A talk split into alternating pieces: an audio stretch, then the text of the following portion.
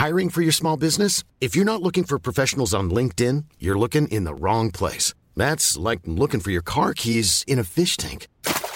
LinkedIn helps you hire professionals you can't find anywhere else, even those who aren't actively searching for a new job but might be open to the perfect role. In a given month, over 70% of LinkedIn users don't even visit other leading job sites. So start looking in the right place. With LinkedIn, you can hire professionals like a professional. Post your free job on linkedin.com slash people today.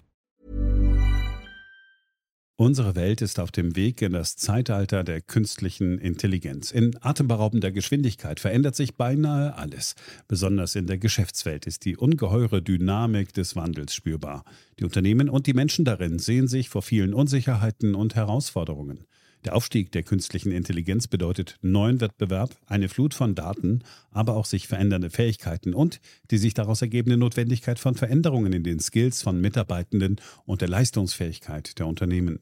Workday, die Enterprise-Plattform für Finanzen und HR, hat deshalb Innovation zum Prinzip gemacht. Viele BTO-Hörer erleben den Wandel aus nächster Nähe. Ihre Unternehmen sehen sich einem Ansturm von Veränderungen ausgesetzt, suchen nach Mitteln, um sich aus der Beschleunigungslücke zu befreien und haben Schwierigkeiten, Schritt zu halten. Oft sind die Lösungen kurzfristig und bruchstückhaft. Getrennte Systeme für die Finanz- und Personalabteilung oder die Aufrüstung veralteter Technologien sind häufige Beispiele dafür.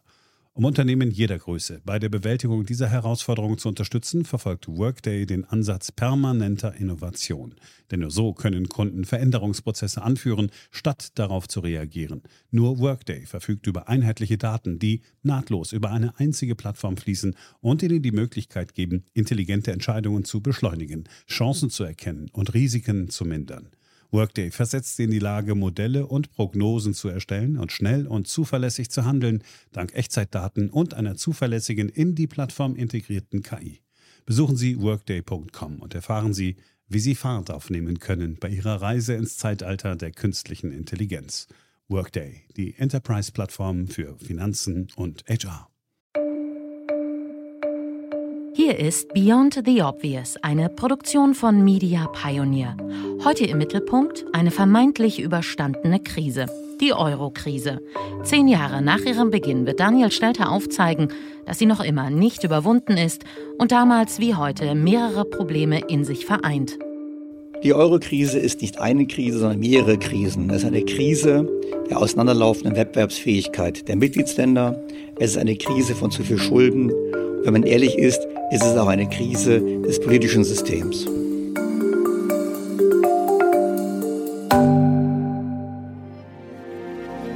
Beyond the Obvious, der Podcast mit Dr. Daniel Stelter.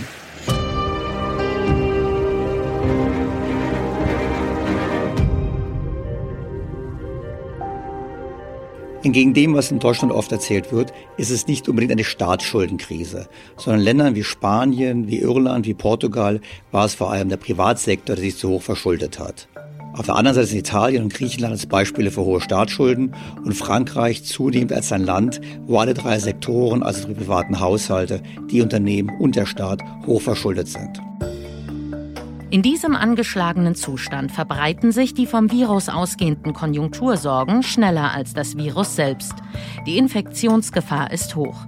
Die Folgen der nicht ausgestandenen Eurokrise sind idealer Nährboden. Das Kränkeln der Wirtschaft wird immer offensichtlicher. Laut Daniel Stelter hat die Krise mit der Einführung des Euro begonnen. Am 1. Januar 99 ist der Euro als Buchgeld, Anfang 2002 als Bargeld eingeführt worden. Hier ist das erste deutsche Fernsehen mit der Tagesschau.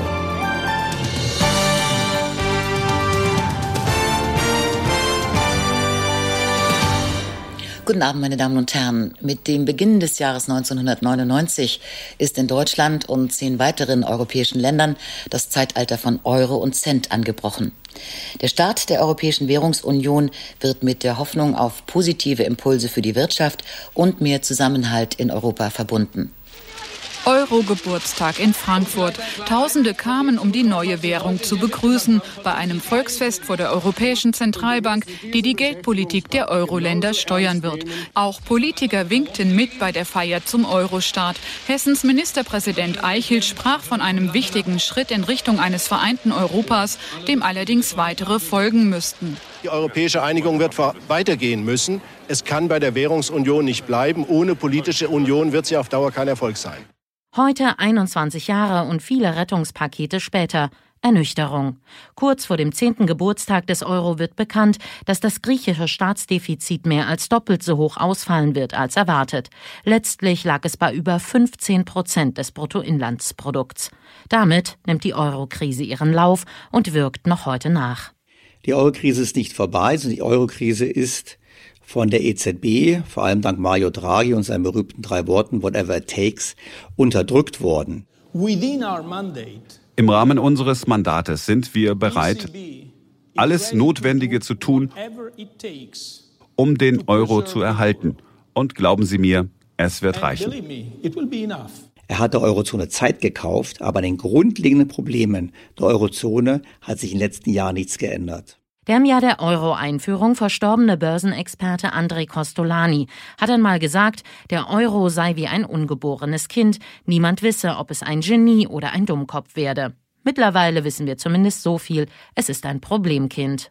Der Euro ist das Problem, deshalb, weil wir Länder zusammengepackt haben aus politischen Gründen eine Währungsunion in der Erwartung, dass sich aufgrund der Tatsache, dass sie in einer gemeinsamen Währung sind, die Wirtschaften immer mehr annähern. Man spricht von Konvergenz. Und genau diese Erwartung ist nicht eingetreten, sondern es gibt eine zunehmende Divergenz zwischen den Ländern. Das heißt, die Wettbewerbsfähigkeit unterscheidet sich zunehmend deutlich. Die nördlichen Länder sind noch stärker geworden, die südlichen Länder sind noch schwächer geworden. Das heißt, das zentrale Versprechen des Euros wurde damit nicht erfüllt.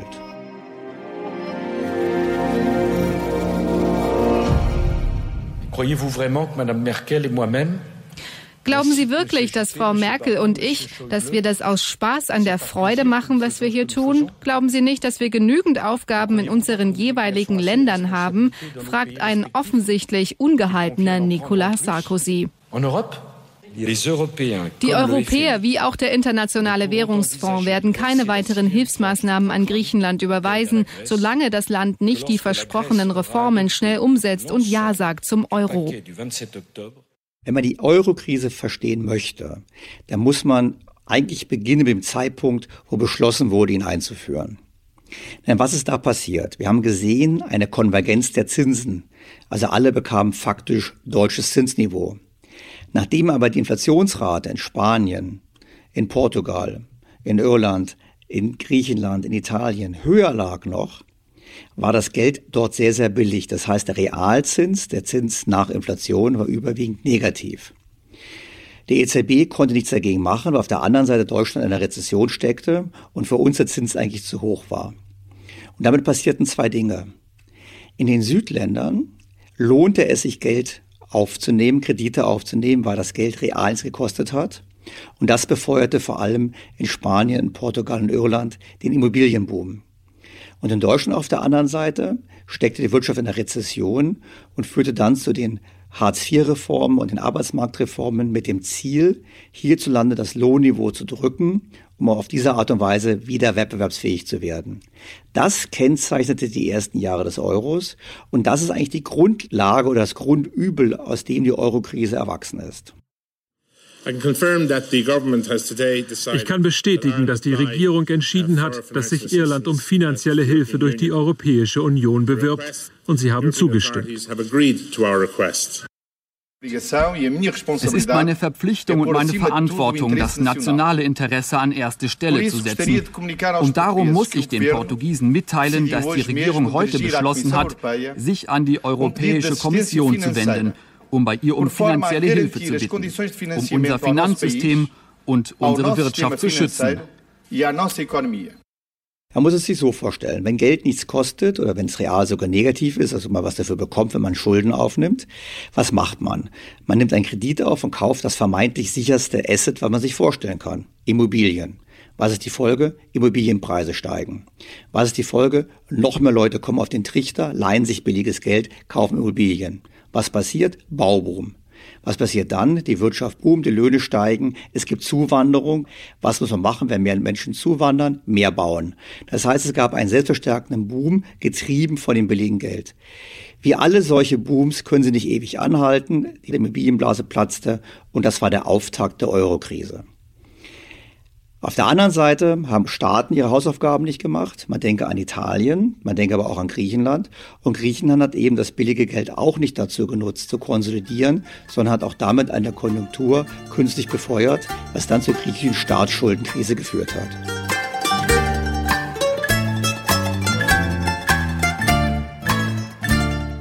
Und damit hatten wir eigentlich alles zusammen. Wir hatten letztlich nach ein paar Jahren Boom die Folgen des Booms zu hohe staatliche und private Verschuldung, zu hohes Lohnniveau und zu große Kapazitäten, namentlich im Bausektor. Nach der Pleite Griechenlands folgen Hilferufe von Irland und Portugal. Im Verlauf landen fünf Länder unter dem Rettungsschirm. Auch Spanien und Zypern kommen an den Tropf der EU. Gemerkt hat man die Krise an vielen Stellen. Nur die Krise haben wir gemerkt daran, dass die Banken eigentlich nicht mehr stabil waren. Darum mussten wir die Banken retten, direkt und indirekt.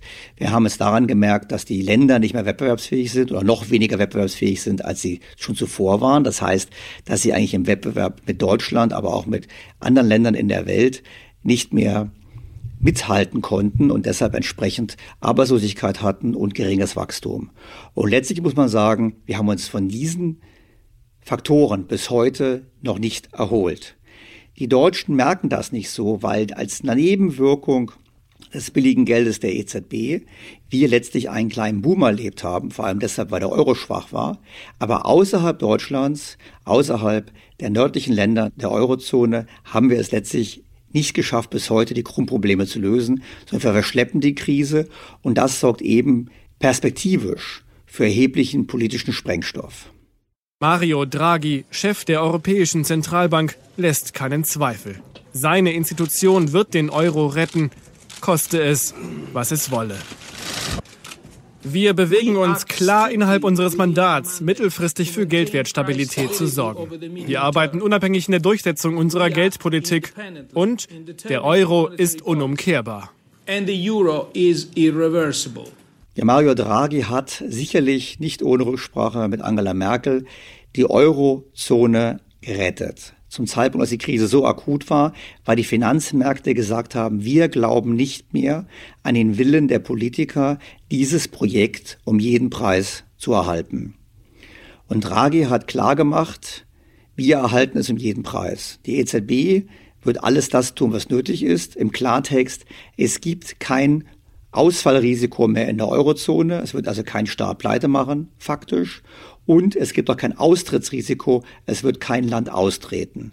Und damit hat er die Krise und die Spekulation gegen den Euro beendet und hat damit leider Gottes als Nebenwirkung auch die Politik aus der Verantwortung entlassen, etwas an den fundamentalen Problemen des Euros zu tun. Und deshalb ist die Krise nicht zu Ende, sondern nur aufgeschoben. Im übertragenen Sinne ist die Euro-Krise bald ein chronisches Leiden. Aber kann man sie so behandeln, dass Symptome ausbleiben? Die chronische Krankheit ja. Das Problem an der ganzen Sache ist, dass die Ungleichgewichte sich immer mehr aufbauen. Also wir haben keine Konvergenz und wir haben schon gar keine Konvergenz mehr seit dem Ausbruch der Euro-Krise. Die Länder, die wettbewerbsschwach waren, werden immer wettbewerbsschwächer. Die Produktivitätszuwächse sind nicht da, das heißt, Länder kommen nicht auf die Beine. Die Schuldenstände sind immer noch hoch. Vielleicht hat der Privatsektor die Schulden etwas reduziert, dafür hat der Staat mehr Schulden. Und wir haben natürlich dann die anderen Effekte, die uns zukommen. Wir stehen vor einem Rückgang der Erwerbsbevölkerung in Europa. Das heißt, allein schon der Rückgang der Erwerbsbevölkerung wird dazu beitragen, dass wir in Zukunft noch weniger Wachstum haben. Und damit stehen wir vor dem realistischen Szenario, dass die Spannungen innerhalb des Euros immer stärker werden und vor allem dass es für Politiker attraktiv wird, sich gegen den Euro zu positionieren. Noch ist das nicht der Fall, weil in allen Mitgliedsländern die Mehrheit der Bevölkerung für den Euro ist. Aber wenn wir gerade nach Italien blicken, ist es nur eine Frage der Zeit, bis das Land welches ja wie gesagt seit 20 Jahren schon faktisch in einer Rezession steckt, dieses nicht mehr länger hinzunehmen gewillt ist. Wenn es um die Zukunft Europas geht, was stellen Sie sich vor?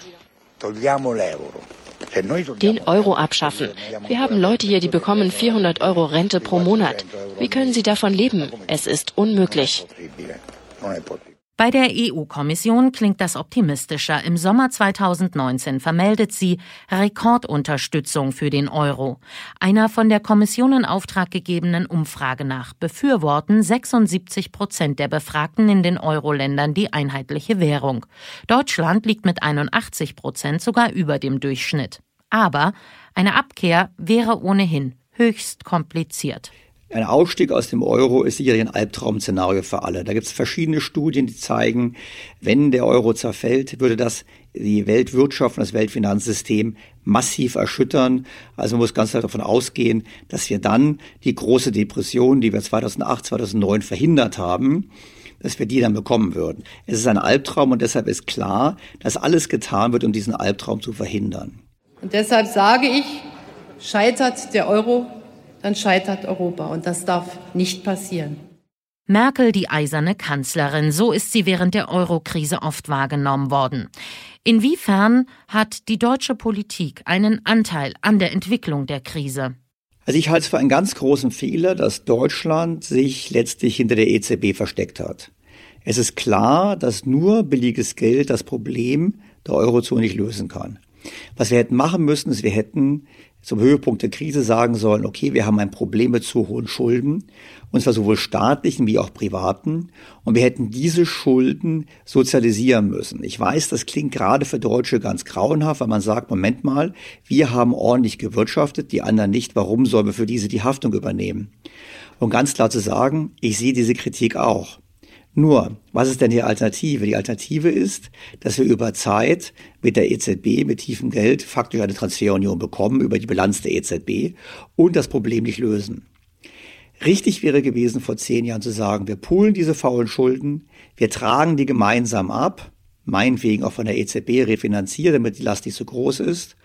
Und darüber hinaus machen wir ein Programm zur Wiederherstellung der Wettbewerbsfähigkeit. Und das hätte wahrscheinlich auch bedeutet, zum Beispiel über Euro-Austritte in der gedanklichen Millisekunde zur Abwertung von Währungen und über bestimmte Investitionsprogramme zu versuchen, die Konvergenz oder die Kohärenz innerhalb der Eurozone zu stärken. Genau das haben wir nicht gemacht und rückblickend gesehen ist eine große Chance verpasst worden, weil Deutschland hätte damals im Prinzip sich konstruktiv zeigen können für Eurozone und Europa, gerade auch im eigenen Interesse. Frankly speaking, es ist offen gesagt von Angela Merkel nicht angemessen und nicht fair und zeugt von wenig Achtung gegenüber europäischen Institutionen, wenn Debatten einfach von Anfang an abgewürgt werden. Richtig wäre es, man sagen würde, wir überlegen uns in einem geordneten Prozess eine einmalige Neuordnung, die müsste dann natürlich auch überraschend erfolgen. Das kann man nicht sozusagen langsam vorbereiten. Man müsste einfach an einem Sonntagmorgen das bekannt geben, um auf diese Art und Weise jene Länder, die innerhalb des Euros keine Perspektive haben für Wettbewerbsfähigkeit, dass die aussteigen können. Ist das realistisch? Nein, das Szenario wird nicht kommen. Das ist sicherlich im politischen System, wie wir es haben, nicht vorstellbar. Was getan werden müsste, es müsste ein Programm gestartet werden, um den Euro doch zur Funktionsfähigkeit zu bringen. Und das ist ja auch die Hoffnung der Europäer, die sagen, ja, wir brauchen einfach weitere Krisen, um dann quasi näher zusammenzurücken. Stichwort ist Transferunion, Risikoteilung, um auf diese Art und Weise den Euro auf Dauer zu stabilisieren. Leider muss ich sagen, dass ich da auch skeptisch bin. Der IWF beispielsweise hat vorgerechnet, dass eine Transferunion so groß sein müsste, so was Großes kann man gar nicht aufbauen. Wir können Krisen nur dann auffangen, wenn privates Geld bereit ist, einzuspringen. Das heißt, wenn deutsches Geld nach Italien fließt, also vom Privatsektor, beispielsweise wenn dort eine Krise ist. Und das ist vorerst nicht absehbar. Und deshalb bleibt der Euro allen Bemühungen der Politiker zum Trotz ein fragiles Gebilde. Wir müssen einfach damit rechnen, dass es in den kommenden Jahren und Jahrzehnten immer wieder Krisen gibt. Und diese Krisen können durchaus auch existenziell werden.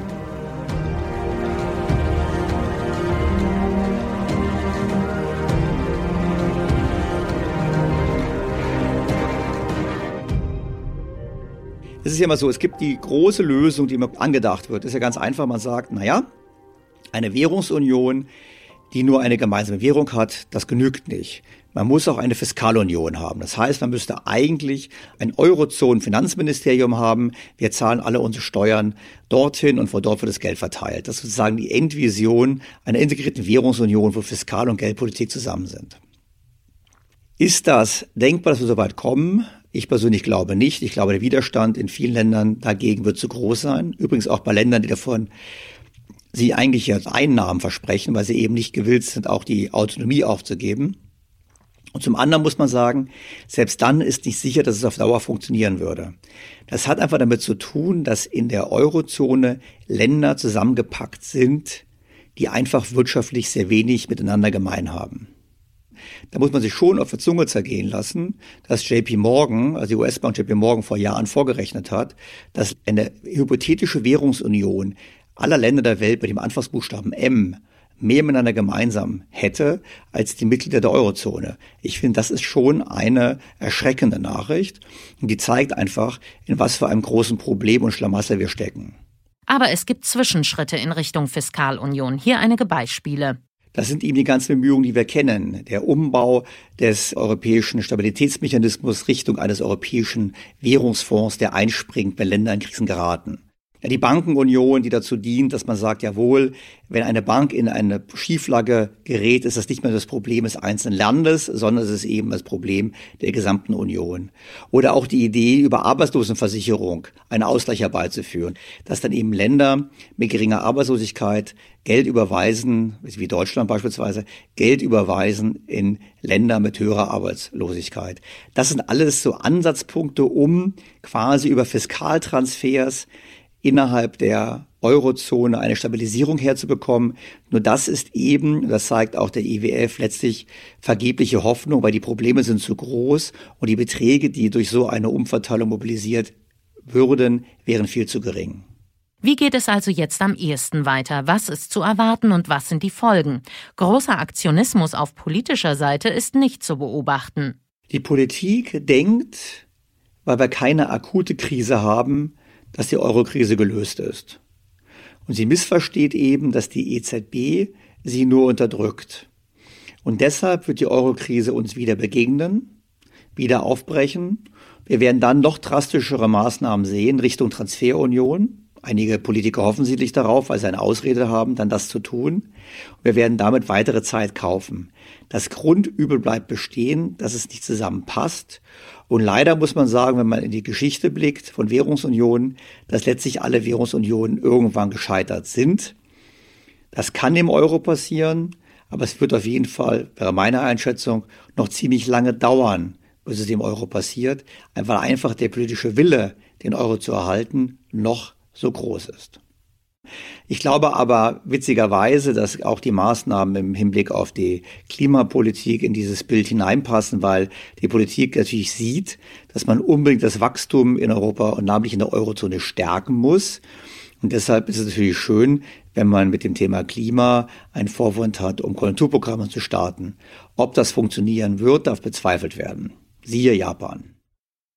Was Japans Konjunkturprogramme bislang gebracht haben, hören Sie in der Folge mit dem Titel Notenbanksozialismus vom Dezember. Damit zurück nach Deutschland und zu Daniel Stelters Fazit für heute. Bei uns wird immer gesagt, ja, Deutschland ist der große Euro-Gewinner.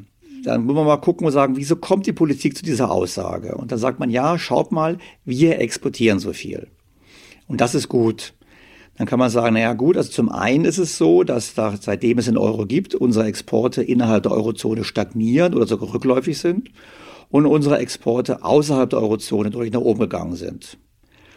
Dann kann man sagen, ja, aber der Vorteil ist eben, weil wir die Mark nicht mehr haben, haben wir eine schwächere Währung. Der Euro ist deutlich schwächer im Außenwert. Davon profitiert unser Export. Stimmt, wenn man sagt, okay, wir müssten billig verkaufen, damit wir Marktanteile gewinnen international, kann man so argumentieren. Aber der Preis dafür ist eine hohe Abhängigkeit vom Außenhandel. Das ist viel stärker gewachsen in den letzten Jahren. Das Problem ist, dass wir im großen Teil Kapital exportieren ins Ausland. Das wird uns in einer weiteren Folge dieser Serie vom Podcast noch beschäftigen. Und man muss ganz klar sagen, die pauschale Aussage, wir Deutschen seien Gewinner, stimmt so nicht. Gewinner sind die exportorientierten Unternehmen in Deutschland, deren Eigentümer und deren Mitarbeiter.